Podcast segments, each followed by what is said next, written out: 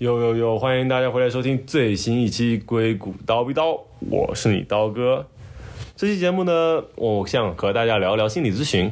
因为在这个快速发展的时代，特别是我们的年轻人们，只会遇到很多的问题，职场上的压力，以及如何去赚更多的钱，或者赢得社会的尊重。所以说，其实大家可以通过心理咨询去给自己一些慰藉。那么这次呢，我就请到了我一位心理咨询师的好朋友 Becky 来和大家聊聊心理咨询师和心理咨询这些事情。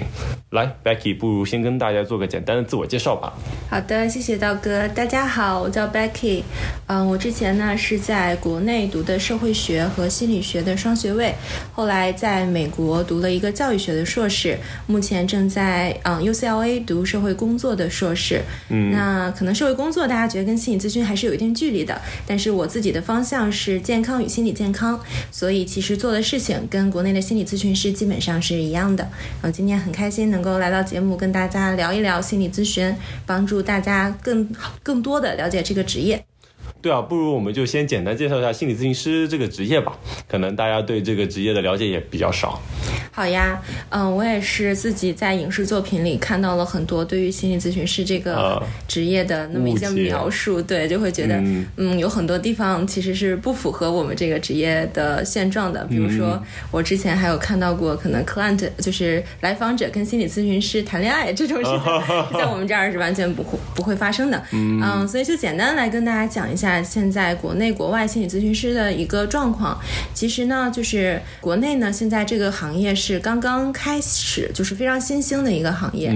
所以我现在觉得，在国内最多的做咨询的老师或者是咨询师，主要是分布在高校和医院里面。对。但是在国外的话，这个行业其实已经发展了几十年了，它是有一个非常严格的一个上升体系的。大家可以，哎，其实刀哥刚才讲的，就是有点像医生的那个感觉，就是。从学校里面，就比如说像我们现在就是正在受到培训的咨询师，那我们就会有。自己的实习的场所，然后在更高级的咨询师的监督之下进行。那我们可能更偏向的是比较嗯轻微的，我们讲的比较轻微的心理问题，嗯，比如说常见大家可能都听过的抑郁症啊、焦虑症、啊、情绪障碍，嗯，或者是最严重的可能大家听过精神分裂症这样的情况，是会到我们这些心理咨询师手中来就是进行工作的，嗯，基本上就是会了解他们各方面的情况。况，然后看看我们能提供什么样的服务。但是可能大家另一个比较常见的叫精神科医生，这是跟心理咨询师是两个不同的方向。嗯，他们大多数学是学医的，是可以给病人开药，然后是甚至是可能能够把就是比较严重的病人放在医院里进行治疗一段时间的。这是基本上两个大的方向吧，一个是比较严重的，一个是可能离大家更近的这样一个心理咨询的状态。嗯嗯嗯，所以说那其实心理咨询师。的主要工作内容是什么？就是听来访者来讲故事，分帮他分析内心的一些事情吗？我觉得心理咨询师更多的是为来访者提供一个安全的那样一个空间，就是大家可能在日常的生活当中遇到很多的困难，或者是嗯一些心理上的压力的时候，呃，并不能够很安全的跟周围的人讲述，嗯，然后这些东西堆积的时间久了，可能就会造成比较严重的心理的上面的问题。其实每个人都会有嘛，都会有各种各样的。不舒服呀，或者各种各样的，呃，机遇的一些情绪，嗯，但是怎么能够好的、健康的把它疏导出来，可能就是心理咨询师能够帮助做的一件事情，嗯嗯，或者说心理咨询师很像是一面镜子，就是帮助你看到自己，帮助你更好的了解自己。嗯嗯嗯，是的。那我可以认为心理咨询师是医生吗？还是说其实心理咨询师严格上不算医生？他严格上不算医生，但是他的培训体系跟医生非常的相似。嗯嗯，我觉得他严格上不算医生，是因为我们其实并不学非常多病理学的知识。虽然说他嗯有一个叫做 DSM Five，就是我们用来诊断心理健康问题的那么一个手册。嗯，但是我们是不具有开药的这样一个权利的。OK，所以我觉得这个是跟医医生比较本质的一个差异。嗯，医生的话更多的就像精神科医生那种。那是不是可以简单理解说，如果比如说你跟一个来访者听他倾诉他的心理压力，然后你发现他已经需要到用药的程度了，对，这时候我们就要把它转到更高。我我当然也要问来访者的意愿，就是说我们觉得，嗯，咨询是可以帮到你的，但是他可能不能够完全解决解决你的问题，或者说来访者现在非常的痛苦，他可能因为抑郁症或者是有自杀的这样的倾向，他非常的挣扎，可能咨询没有办法很短期的帮助到他，因为咨询是一个非常长期的过程。嗯嗯这个时候我们可能就会建议他去看精神科医生。嗯嗯嗯嗯。那所以说，那心理咨询师需要考试或者持证上岗吗？是需要的，就像刚才讲到的，虽然他不算医生，但是他的培训体系还是非常的完善的，嗯而且他有一系列的，比如说伦理方面的要求，有不同的流派。嗯嗯，像在美国的话，嗯，基本上是需要本科或者研究生本身是学心理咨询或者学社会工作，嗯嗯嗯，才能够有资格之后成为咨询师。它是有一套考证的体系，比如说我们要在更高级的咨询师的督导下面工作多少个小时，我们才能够拿到这个证书，并且还要考试。嗯，还有一些流派，比如说现在非常火的，嗯，认知行为主义流派，嗯，他们就会有自己的考核方式。嗯。嗯，它是有一套自己的，比如说要把你跟来访者的见面把它录下来，嗯。嗯，然后写一些报告发到这个流派下面的一个委员会这样的一个性质，哦。让他们去进行一个鉴定，你合不合格？如果合格的话，可能你就可以说啊，我是呃已经拿到证的认知行为流派的这样的一个咨询师了。这是美国这边的一个情况，但是国内就像刚才提到的，稍微还有一点点待发展。之前的时候是有二级咨询师和三级咨询师这样国家级别的考试定的对，但是最近是取消掉了，目前还没有。对，目前还没有新的这样一个 OK。全国范围的监督体系出现。对，所以说那听起来就是在美国已经有几十年的发展，已经整个体系都很成熟了。像你刚才这样的。提的，像医生一样，有整个系统、这种流程、考试，嗯。去规范以及如何品鉴一个人是不是 qualify 了合格的咨询师了。OK，但是像在国内的话，现在也有很多嗯、呃网络的平台开始推一些就是大众普及性质的心理咨询师的课程，嗯。可能嗯有些朋友也会觉得感兴趣，但是那个是并没有那种全国范围内认证效力的，嗯嗯嗯但是也是一个正在发展的一个途径吧。对，可能或多或少了解一些知识，对自己也有些对，帮助吧认。识自己，甚至说你比如说朋友可能找你倾诉一些事情，嗯嗯怎么能够在不影响自己的情况下更好的排解，给他们一些帮助，也都是会有有作用的。是的，是的，对。是不过说到这些心理咨询，我觉得可能大家也可能会有很多一些常见的误解。比如说，你有没有遇到一些很多大家对这个行业或者对这个职业的误解？比如说，我觉得经常听到了一个笑话，或者说可能经常会发生的事情是，一个读心理学专业的人被同学知道了之后说啊，那你们是不是都会读心术什么的？对对 是会有的，包括像我之前本科学心理学的辅修的时候，嗯、老师也会拿这个开玩笑，就说嗯可能这是最常被问到，心理学到底学什么？是不是能够读读懂别人的想法？对对对但其实并不会，但是我觉得。就有依据的地方，可能是，呃，学心理这件事情可能会给你不同的看待人和人交往的这样的一个一些一些思路吧。嗯就是比如说，我们可能不会太注意到的一些小的细节，它可能能够帮助你更好的去了解一个人，但是绝对是不可能 知道对方在想什么的。但是有可能有更好的话术帮你问出来对方在想什么。是的，是的，像你刚才提到的。现在行为认知科学可能也可以通过他的行为，能更好的理解这个人。对对就就是通过你学习的知识，也不能说有读心术吧，但可能说你能掌握一种更好从各方面，的一个沟通的方式，对对，或者说理解别人的方式。对，或者理解对对对，所以们还没有什么其他常见的误区，你觉得 值得提出来让大家了解一下的？然后我觉得就是，嗯，大家可能对于心理咨询的伦理方面的事情，就像我刚才讲到的，我觉得电视剧里面有很多呃不太好的一些表述，就觉得心理咨询师跟来访者之间的这个 距离的问题，比如说是不是说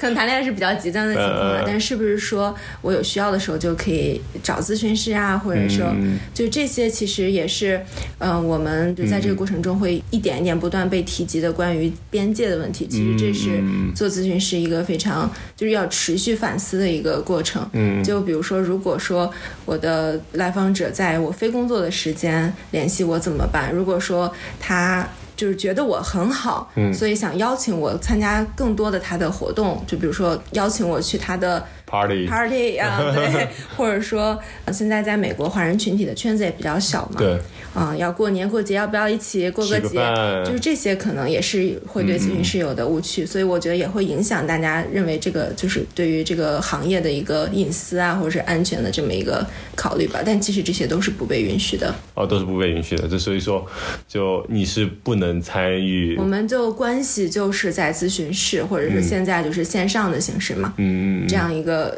这样一个关系，在这之下，其实有时候可能在。嗯，私私人场合，比如就算见到了，也有可能说假假装不认识。如果这是来访者更喜欢，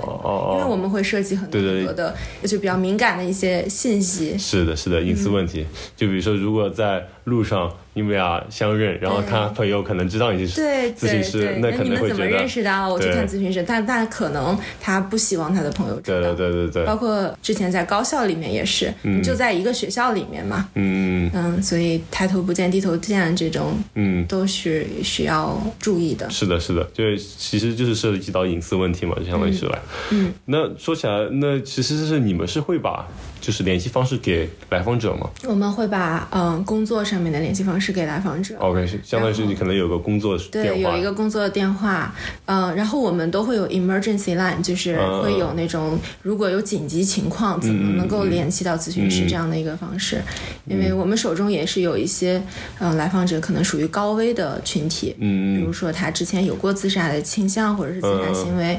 嗯，这种情况都是有一个有一套。保护他们和保护我们自己的一个措施的。哦，那那听起来，那相当于你们就是就是站在前线的战士这种感觉。会会会，就包括现在美国疫情之后，所有都变线上嘛。其实我们也算是 front line，就是我们也算是一线的工作者。尤其是我本身是社会工作出身，对，可能更多的还加了一份社会责任在里面。对，因为想想，比如说像你说的，就是比如说你的来访者某一个来访者，他有比较高的自杀倾向，但是还没有那么严重。但比如说。他就有一天突然有很强的这样的意愿，比如说他第一个就联系了你。比如通过你的工作电话，那么就相当于你就必须得，相当于有时候相当于随时都需要处于工作状态。对，我们的督导有时候就跟我们开玩笑说：“你们知不知道，你们自己其实是七天二十四小时都 on call 的状态，就是都在线的状态。其实一定程度上是的，但他不会把这一个风险放在一个咨询师上面，尤其是像我们这种是属于在机构内部工作的咨询师，嗯，嗯，他是整个机构在一起去承担这个风险。嗯，嗯，这又讲到了就咨询师的。不同的从业形态，就有的咨询师可能是在呃机构里面，或者是医院、学校，这都属于机构内部。但有些也有自己自我上岗的那种咨询师，就是他拿了证书以后，我自己开一个小的心理诊所。哦，嗯，这也是一种从业的心态。嗯嗯，所以说他们那样子可能压力就稍微大一点。对对对，OK。对，那的确听起来就跟我们程序员 on call 一样，就是如果你让你 on call 有什么问题，你几点都得起来修这个问题。是一个是人命的问题，一个是真的对整个公司的命的问题。是。那真心理咨询师会如何排解自己压力呢？像刚才提到这种，其实你随时随地都有可能会涉及到别人生命，就说夸张一点，是是是这种状态，可能是比较夸张，但是嗯，随时都要有这根弦绷着吧。对，那你们如何排解这些压力或者是这些问题呢？因为你们也其实每天会接受很多相当于是负能量的东西。对对，那你们如何排解自己的负能量和自己的压力呢？对，我觉得这个就是也是很多人在考虑要不要从业的时候。会考虑的一个问题，因为也会有一些前辈们说，就是这是一个压力比较大的职业，尤其是你可能如果不能太好的消化这些信息的话，可能很多东西都积聚在自己身上了，对于咨询师的这个职业寿命也有很大的影响。所以说，因为这是一个共性的问题，所以我们就会有一些体系式的这样的支持。嗯，比如说我是每周都会有个人的督导。嗯，就是比我经验更丰富的老师带我，相当于这种关系。嗯，因为每周都会有群体的这种朋辈之间的督导，嗯，就大家会呃分享自己。目前接的这些嗯案例有哪些困惑？甚至说我，比如说我可能就非常。我自己很挫败，这个这个个案一直迟迟没有好的一个进展，我感到挫败。那这时候我也会跟我的同事们去分享，然后他们会一方面，因为大家都是学心理咨询的，对，所以一方面会给很多情绪上的这种支持，嗯嗯，然后另一方面也会给一些专业上的建议，因为我们是有不同的流派、不同的工具，可能我自己想不到，但是别人有更好的办法，也许这个这个 case 它就成功了，嗯。OK，其实就相当于是还是有可能，比如说像那各个同事之间运用了不同流派，上应该说的，这样可能就有不同的记忆，或者说会不同的语言，编程语言会不同的架构，对，有这种感觉。对，我可以借你尝试一下这个架构，这个语言是不是解决问题？对，最后达成的是同样一个效果，但是会有不同的路径，对于不同的人会有不同的效果。嗯嗯。但我觉得还有一点就是提到流派这个问题，我自己也是知道国内可能更注重就是不同的流派之间的差异会更大。嗯。但其实，在在美国这边，我会感觉这更像是咨询师的一个个人风格的选择。OK，对。但其实，因为我现在也在上学嘛，就读了很多文章。嗯。其实最重要的还是咨询师跟受来访者之间的这个关系本身建立的好不好，它可能在很大程度上决定你这个咨询关系成不成功。嗯。而不是说用的技巧，技巧可能只是辅助于怎么更好的建立这个关系。是的，是的。嗯。行，我觉得心理咨询师这块我们也聊差不多了，我们不如再聊聊心理咨询这件事情。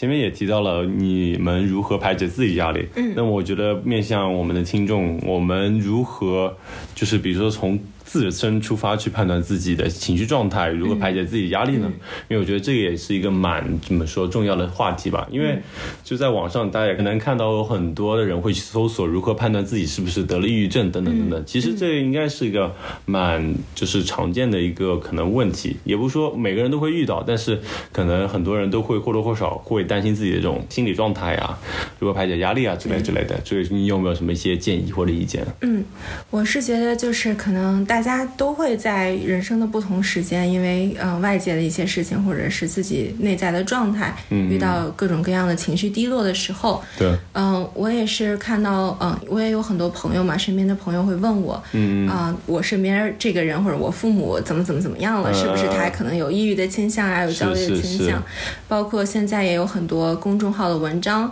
会不停的科普抑郁症是什么，焦虑症是什么？对，嗯，我个人是觉得，其实可能是因为我们。刚刚才开始有了这样一套语言体系，嗯，就之前的时候也会有情绪上的这样的困惑，但是我们不知道如何去谈论。那其实像抑郁症啊、焦虑症这样的名词，其实给了大家一个沟通自己情绪的这样一个渠道。所以我其实是觉得，嗯，有这样的疑，大家出现这样的疑问，其实是一个好的信号，说明大家开始关心这方面的问题了。是，嗯，我觉得像我们的呃自己是一般是不可以自我诊断的，就是，但是。他的确给了很多去判断你是否需要更多的帮助的这样一个信息。嗯嗯，比如说像抑郁症，可能大家就会说，觉得情绪低落呀，对什么事情都没有兴趣，或者是早上起不来床，晚上睡觉睡不着，这些其实可能每个人或多或少都会遇到。但是如果你觉得困扰到你的生活了，那可能真的是需要去咨询一下嗯专业人士，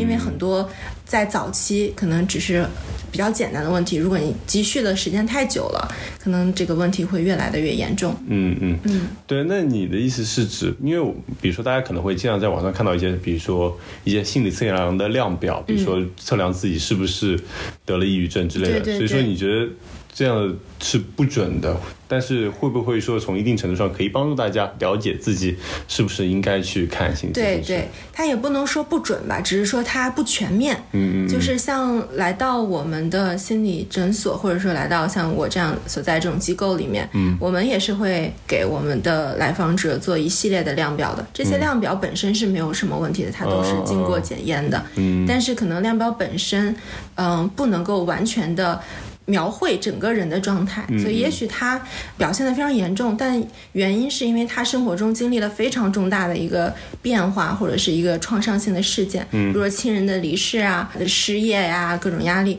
所以这些也是要考虑在内的。所以并不是说有了那些症状就一定是抑郁症，但是他可能就是是一个高危的需要关注的一个情况。嗯嗯。像如果来到呃心理咨询室的话，可能会要有后续的一系列的评估。嗯嗯，对，所以说那就可以简单来说，其实也可以说有两个途径嘛，一个是就是你刚才提到的，如果觉得比如说就抑郁症这一点，如果你觉得长期睡不着觉、起不来床，并且这个事情很严重的影响了你的对对。生活、工作，那么你可能就需要寻求比如说心理咨询师的帮助，或者可能有网上也有一些比如说比较合适的量表，也可以大家做一些自我测评试一试，觉得可能比如说那个分数。到了一个可能比较高的状况，你可能也可以考虑去对。找心理咨询师。对，我觉得，嗯，可能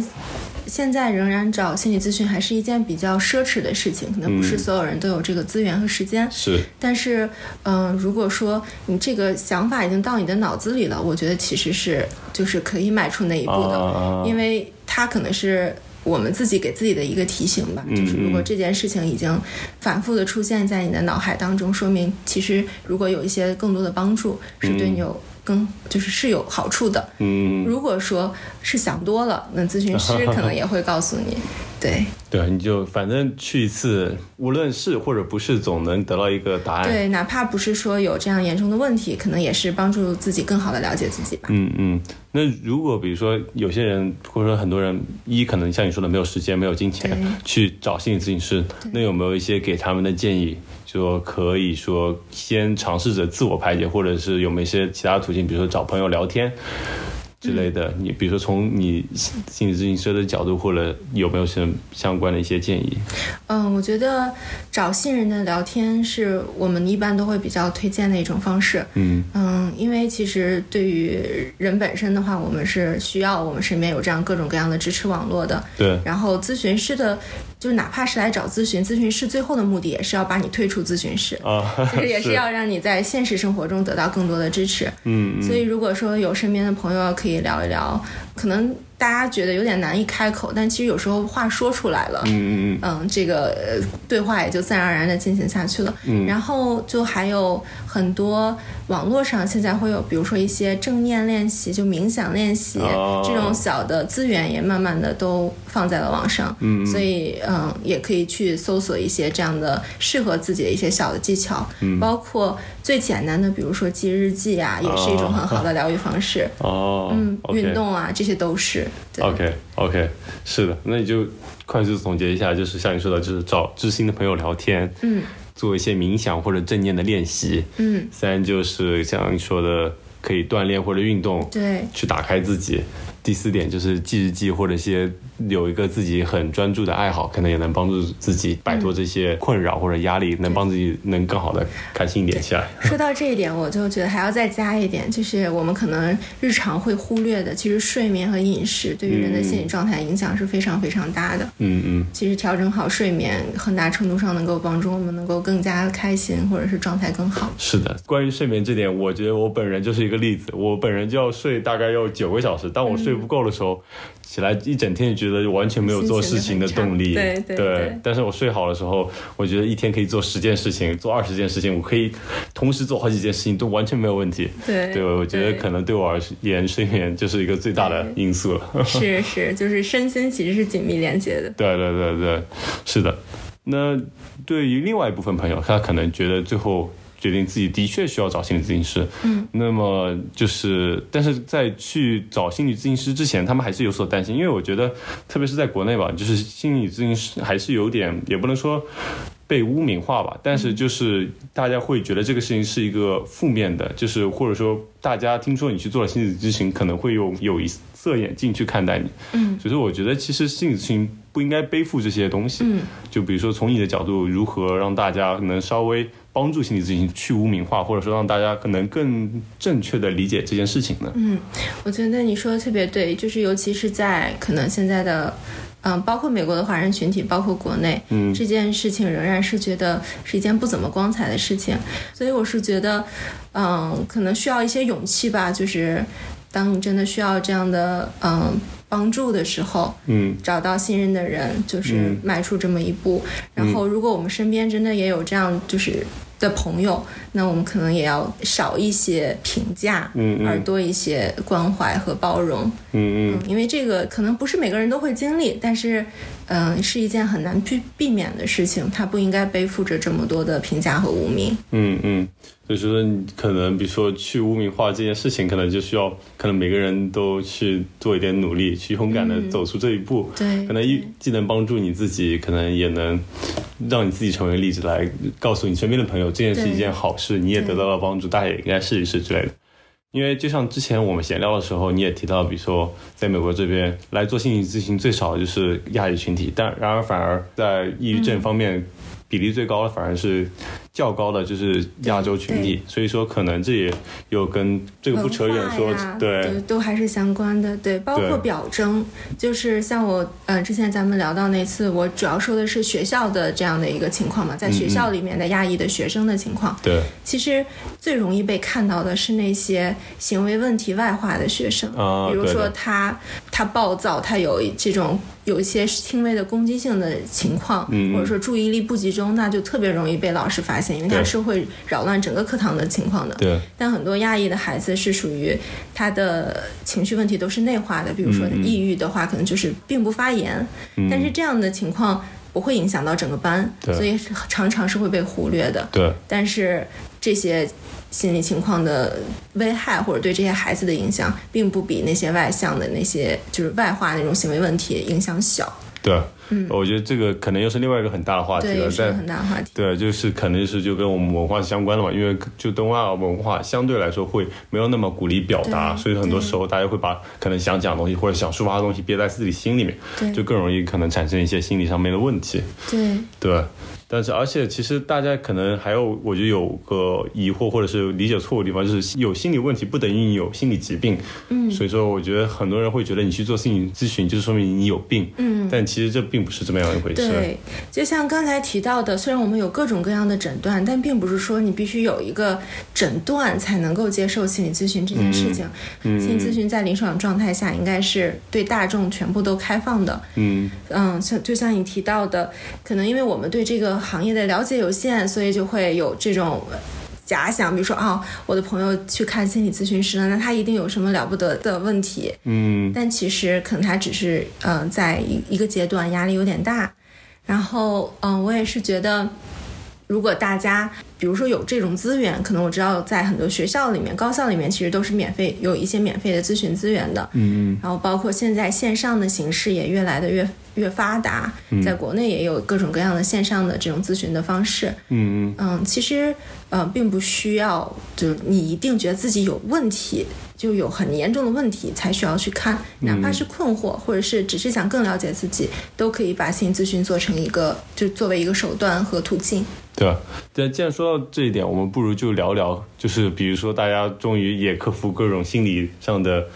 呃担忧，终于决定去寻求帮助。那比如说在中国、美国有没有就是比较常见的寻求帮助的途径？比如说你刚才提到在高校里面就有很多那种心理咨询室，你可以去寻求帮助。对那还有一些什么其他的例子吗之类的？嗯，高校应该是就是。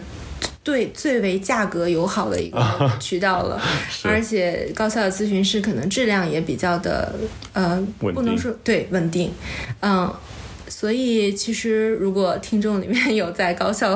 读书的听众的话，其实这是一个非常呃难得的资源。嗯如果说是进入到工作了，那可能有一些公司。它会有一些对于员工的福利，可能会有这样子的提供。嗯然后像在美国的话，嗯、它是会在保险 cover 的，就是保险会呃报销一大部分的比例，就是你的医疗保险。对医疗保险。嗯嗯然后在美国的话，在社区里面，嗯、找咨询师其实就是去网上搜索都可以找到很多资源。嗯可能这一点是国内还没有发展起来的，就是国内仍然是咨询师的发展更多依赖于嗯高校、医院这样的大型的机构，可能嗯私人营业咨询师的质量我们很难去把关。嗯但是国内也在，比如说像 Know Yourself、简单心理这样的平台，也在去努力的链接一些咨询师。嗯嗯，但是可能就需要大家去做一些功课，因为这些咨询师的质量，我可能不敢说全部都好，但是是有很多资源在上面的。嗯嗯嗯，是的，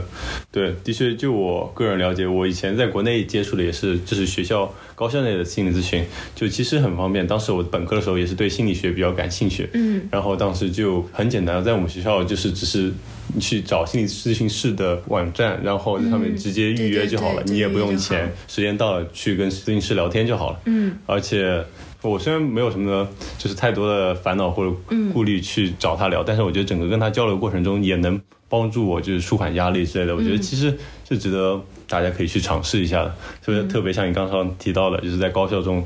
大部分情况下是免费，只不过你可能不会说让你可以天天去之类，它会有次数的一些次数限制，保证资源还是能够分配到每个人的。对，但是就你就我觉得非常值得可以去试一试体验一下，如果你有这样的问题的话，嗯，对。然后在美国这边的话，我个人个人的了解，就比如说很多科技大公司，比如说像谷歌，就向所有的员工提供有一些合作的机构，然后可能一年有一定次数的免费心理咨询的机会。就像那可能很多其他科技公司也是这样，或者是美国的一些公司内部论坛上，大家可能都可以去试着搜一搜，比如说 mental health，嗯，或者国内的公司的朋友可能也会有这方面的福利，可以说大家可以也可以了解一下。我觉得这也是很好的，在低成本或者没有成本的情况下去帮助自己去做一些心理咨询，来舒缓自己压力的方式吧。嗯，是的。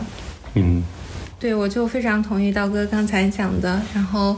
嗯，可能心理咨询这件事情看起来离大家是有点遥远的一件事情，但是，嗯，我觉得它是我们现在社会的发展一个趋势吧。就是随着我们各种物质生活慢慢的得到满足以后，大家可能有更多的精力和资源去关注我们的心理的健康。而且，就像开头讲到的，其实现在社会的节奏也快，然后各方面的压力也很大。嗯，我是很希望大家能够有一些时间是属于自己的，就是有一些对自己好的时间。嗯，那可能心理咨询是一种形式。如果说嗯觉得还不需要心理咨询，或者是没有这方面资源的朋友，也可以就是哪怕只是抽出来一些时间，呃，真正的关注一下自己的内心的状态，不要让自己内心的那些困惑啊，或者是低落就藏在哪里。都会是帮助我们能够过上更美好的生活 的一种方式吧。是的，是的，嗯我觉得这也很重要。谢谢我们 Becky 的分享，今天我们也聊了很多内容了。从一开始咨询师是做一些什么的，到后来我们一步一步跟大家介绍如何去建立自己的心理状态，是不是应该找心理咨询师，如何去寻找心理咨询师，以及帮助心理咨询去污名化。我觉得这些都是怎么说，能帮助大家能对心理咨询希望能有多一点点的了解吧。那么最后也祝大家能过上心理健康的生活。我们会分享一些有用的链接在简介里面，大家也可以去看一看。大家有什么意见建议和疑问，也可以留言。好的，我们这期节目也就到这里啦，和大家说再见吧，拜拜。拜拜。